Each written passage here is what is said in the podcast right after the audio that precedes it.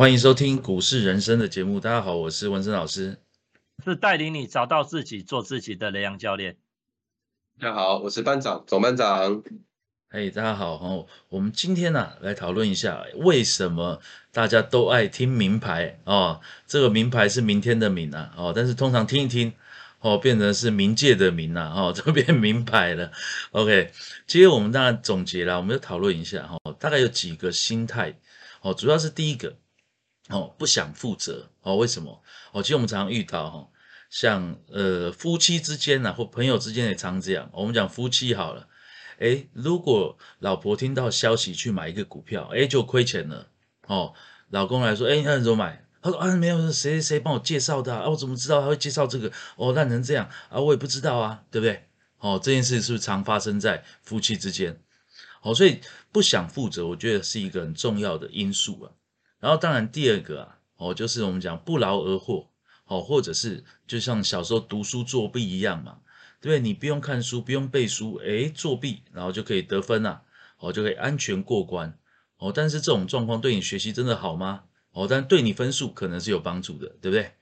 哦，然后第三呢，我们讲有时候会过分高估我们主力的能力。因为往往名牌都是什么哇？我听说谁谁谁哪一个主力哇，以前多厉害多厉害，我现在又要做这一档，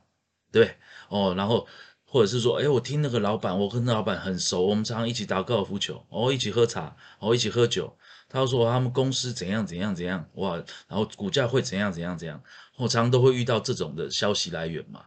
哦，所以不外乎就是上面三种的状况。哦，但是其实啊，我们当然还是说。并不是不能听名牌哦，但是我们要先清楚你听名牌的后果。来，我们就请梁教练跟我们分享一下。哎，你在听名牌的时候，哎，通常会遇到哦，散户会遇到哪一些的状况？好的哈，我这边哈和跟大家分享一个，就是其实最大最大的一个很重要的一个原因，就是我们的消息来源无法验证啊。常常你说你听到一个名牌或者人家讲的所谓的内线哈，那你没有办法知道你是属于第几层的，你是不是在炒作的核心，或者是不是来自于公司公司派，或者是所谓的那个老板？那如果就算是来自于老板呢？哈，因为之前如果在当营业员的时候啦，就是常常接到那个投资人的电话，然后呢，他就说，哎，我听到那个老板哈，那个老板跟我介绍某某股票，结果呢，我买了以后亏钱，那你看现在怎么办？那我我就心里很纳闷。我就回答投资人说：“哎，那如果是老板跟你介绍的，你应该去问他，你怎么会跑来问我嘞？”他说：“没有啊，人家是这大老板好心跟我们介绍股票，我们在这个也不好意思打电话去问他。我想说，看你那边有没有听到什么消息，几乎常常会遇到这个问题。所以其实如果你这个消息来源你无法验证、无法去求证的话，第一个，如果赚了钱。”你下次遇到他，你是不是要感谢他？但是如果遇到这个股票震荡比较大、亏钱的时候，几乎百分之九十九的投资人，尤其是在遇到那个给出这个名牌的这个人，如果他的身份地位又比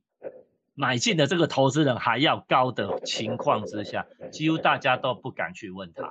那这样就会产生一个很明显的结果，就是到后面。你就不知道如何应应了，哦，所以其实你看，像我们在历史上最有名的有一档股票，哈，就是像台凤，这个之前台凤那个大老板股票出不掉的时候，听说在睡觉之前把他的股票跟他老婆说，哎，我这张股票现在两百多块要炒到三百多，结果他老婆就很兴奋嘛。然后嘞，隔天跑去跟他的一些法官的姐妹掏讲，这个以前在新闻上那个扎周刊都还报报报道的非常仔细，就哎，所以说很多法官去吃了凤梨，就是很多法官族群的，然后好像就买了这些股票，就后来那台风下市。他像我之前在当营业员的时候，还有一个建设公司的董事长，他是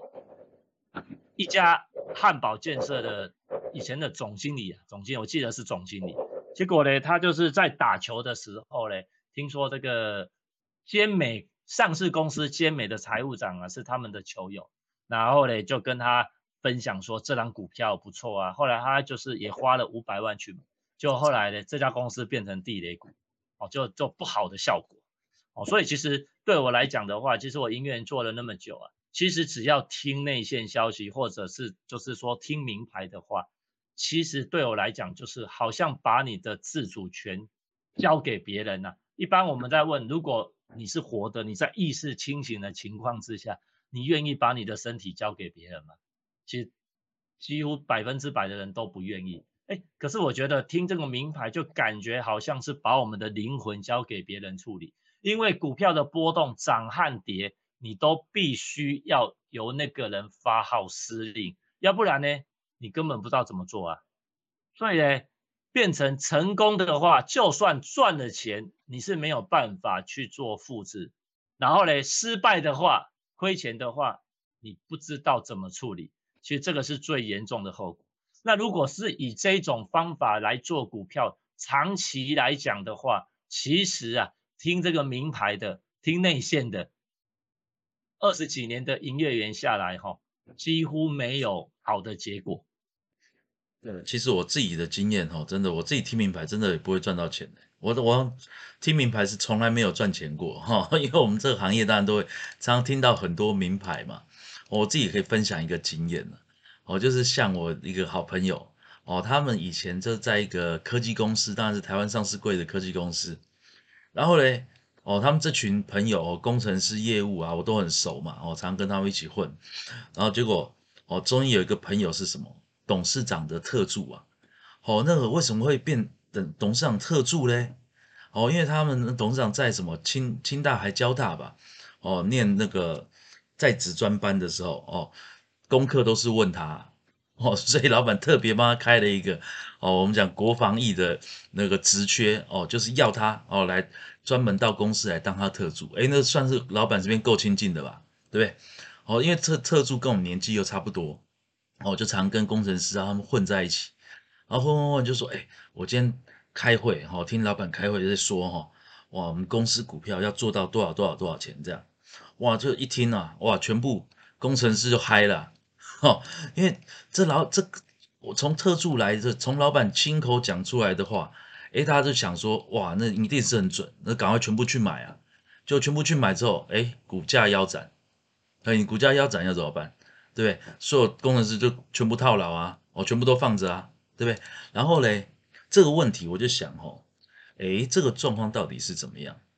对，第一个可能嘛，就是老板真的想做，但是做不上去，哦，就是我们刚刚讲的过分高估主力的能力，对，也许老板是真的想做，做不上去。哦，第二个问题，有没有可能老板想下车放假消息？诶，其实你说同一个人讲出来的话，他心里想什么，你怎么知道？就像刚台风案一样啊，我想下车的时候赶快找一个借口哦，让大家去哦来接盘，是不是这样？哦，所以其实哦，真的在听名牌的时候，我们是很难去分辨。不过嘞，哦，坦白说，我觉得有时候听名牌还是有一些那个可以帮我们得到优势的地方哦。譬如说，有些公司真的不错，诶，但是我们听到名牌之后，我们才会注意到它嘛。注意到它之后，我们才会。真的进场去操作哦，才有机会去赚到这个钱哦，才有机会去认识这个股票。哎，那班代哦，班长，我们来，你自己有没有什么经验可以跟我们大家分享一下？好，我跟大家分享一下我自己一个真的亲身经历过的一个事情哦。我在这个二零二零年的年的时候，其实我那时候才刚学股票没多久哦，所以说原则上那时候的交易的方法都很简单哦。但是那时候我们就知道，从小到大我们就知道家里有个表哥啦，他其实家里算年轻的，然后等于就是对股票啊比较了解哦。其实从小到大都听到这个表哥做股票有赚钱的，听说连他现在住的房子都是靠股票赚来的哦。然后因为他本身是在红海集团里面上班嘛，哦，在之前听过他最厉害的一次是操操作那个，我应该没说叫融创吧，我觉得股融创这是股票。哦，他那一波就是亲朋好友、举家老小哦，大家都有跟着他进行到这一波那一波的操作啦。哦，所以在二零二零年的那年过年呐，就回家，然后就跟这个表哥聊天，然后他又知道我现在有在那个社区大学在学这个做学这股票交易嘛，然后他就跟我分享一档股票叫龙群哦，八零三四，然后他跟我描述他的故事，当然。当时龙群应该还是没有没有说赚的特别特别的亮眼啊啊！但是他说他今年有一个标案啊，就是要投标这个 G 的设备的伺服器的一个标案，应该是还是网通设备的标案。其实对我们来说，我们是没有办法理解他是做什么，反正知道他有个标案，他那个标案好像四亿多，对这个公司来说是一是一个很大的一个标案。他经过多方查证嘛，哈，也问问公司内部人，然后还后来好像听说还有去开什么那个股东会，然后他都有去听哈，也问，还听说他去问了那个公司的一些发言人啊什么，他都有问，他说哇，这个标案他们认为这个公司非常有机会可以拿到。哦，所以说他预计在五月，当时我知道他是说在五月多会投标了，所以那时候跟我们讲是过年嘛，哦一二月左右的时候，哦，所以那时候过完年之后，他就叫我们呃全家亲亲家朋友都跟他买啦，一出现那时候股票大概二十出头，然后那时候我也只会使用一个方法叫做突破买，哦，所以那时候刚跟我讲的时候，其实也蛮刚好的，他真的就是在突破前高的边缘，大概在二十块的边缘，所以他突破之后二十块我就买进，哇，这股票真的是很厉害。它一突破之后，真的是叫做不回头的就拉，直接从二十几块直接拉到三十几块，当下就觉得哇，这个表哥也太厉害了，真的如他所讲的那种方向在走，很快。而且我那时候在第一波上涨的时候，它一个秀回档回一个回档部分，我还把先把我目前手上的持股先卖掉，然后之后再突破前坡高的时候，我再把它买进，我就觉得哇，自己是跟那是神操作那种感觉，而且。又觉得这个表哥讲的哦，真的是蛮准的。然后他非常快，在破前高之后，又三从三十几块马上拉到四十几块，哦，非常快速的速度。然后中间还带了三四根涨停板。我当下觉得这个这一波这个操作，其实第一个第第一段就先尝到甜头了。然后其实第二段呢，就会下比较大的注，就可能用比较多的资金在这这单股票上面。那其实它拉出去之后也义无反顾的，很快的就。攻上去了，攻到我记得攻到四十四块多吧，然后就在五月二十六那一天，它一开盘就很弱，然后最后收盘见跌停板，我当下就觉得很奇怪，一直这么这么强势的股票，怎么会在这个这种时候就跌停板？然后当下其实没有任何的察觉，隔天我就也没有做任何动作，它就隔天它直接就开跌停板，然后跌停板一开之后就连续连续四根了。哦，其实四跟五量跌停，你好像也没选择，你也只能继续抱着它，把这四根吞好，吞好吞满了。然后到第五天，好不好？应该是说第六天，连续五根跌停板，然后第六天打开来，当天就忍痛把所有的股票卖掉。然后那时候大概是已经五月底了，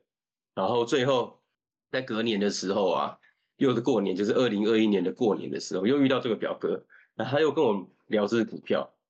然后我就跟他讲我的操作。他说：“我们早就都下车了啊，你怎么连最后的那五根跌停板都都吃好吃满了？”他那时候就说：“啊，不能够你细仔快背啊，要赶快卖掉了啦。”好，结果我们没有卖。但是我说，因为我的操作逻辑就是根据我们的那个交易的方式进行操作嘛，所以我进行操作的结果就是把这五根跌停板吞好吞满。最后又跟我补充一下，问说：“那你知道为什么那天会跌停板吗？”我说：“我我当然不知道啊。”因为那天五月二十六号那天，第一根跌停板的下午四点钟，他的另外一个竞争对手就是华电网哦，应该是六一六三，他就网络公告重大讯息说他取得那个投标的标案哦，中华电信的四亿的标案，所以其实就像雷阳教练讲的，股市到底有没有内线哦？四点钟才公告的那个重讯，他们的哎竞争对手得标啊，但是结果有龙群。还没有公告讯息前就已经就已经跌停板了。哦，所以说其实这个就是一个我们讲叫做股价会走在前面的哦，所以说它当天二十六号公告对对手取得投标，隔天就直接开跌停板，就表示这是对市场对它一个那个股价的一个直觉反应。哦，这是我自己一个亲身经验的一个名牌的交易方式的哦，当然中间我是用听名牌的方式。哦，但是其实我当然是用自己的方式进行交易。哦，最后五根跌停板跌完之后，我还是要选择把它卖出，因为到现在它股价经过两年多也没有再回到四十多块，到现在在十多块这个范围上上下下。所以说，一只名牌有没有机会让你解套？其实这个同学要打一个很大一个问号。其实当时我表哥讲的是这个故事，其实是真有其事，也确实有这个标案，也确实他是。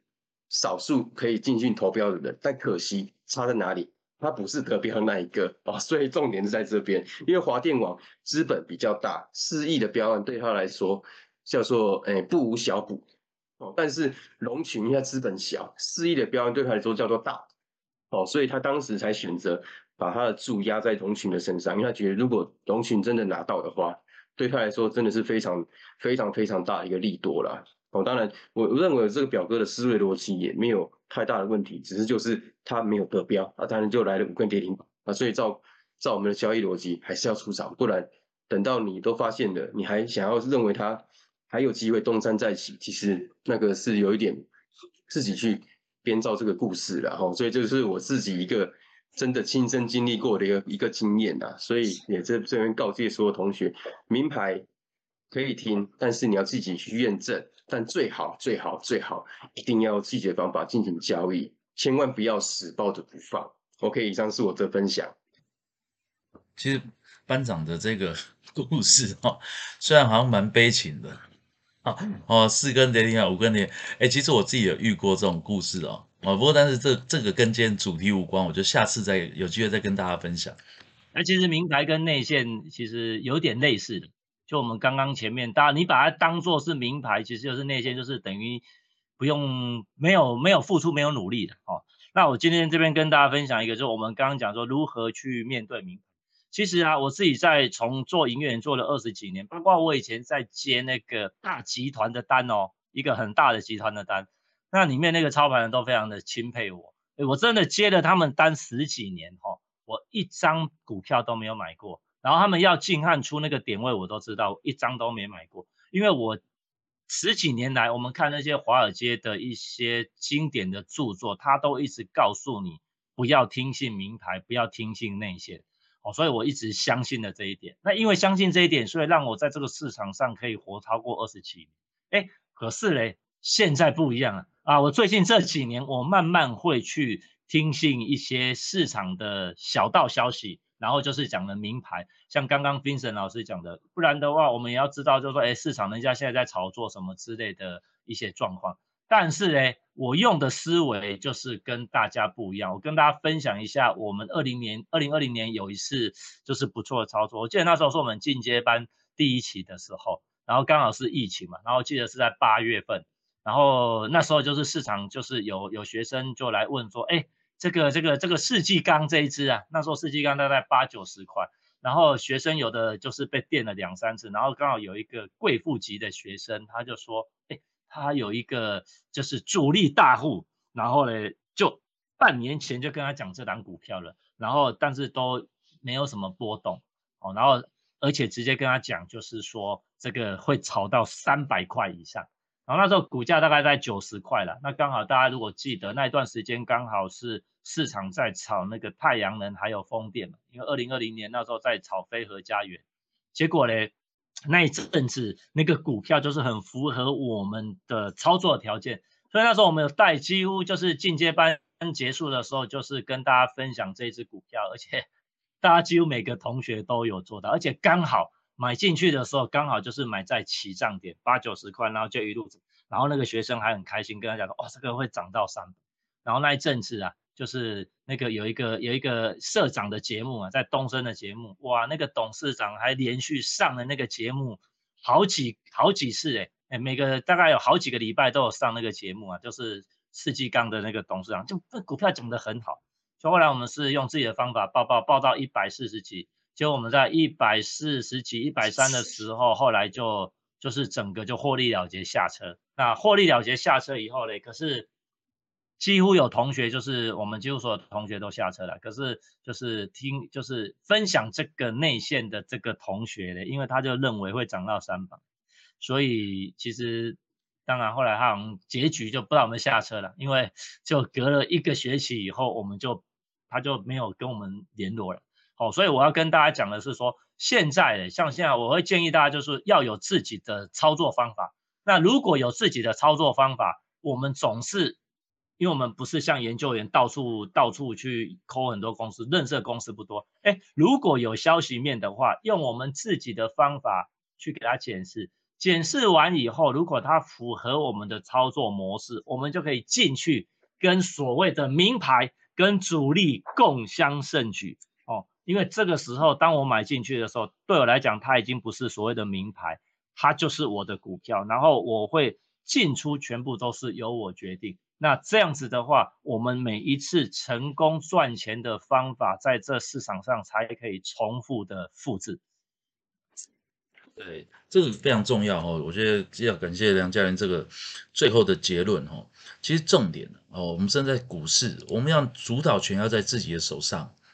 哦，因为你当然很多人会听名牌，原因是因为不知道股市怎么样叫进退有据嘛，对不对？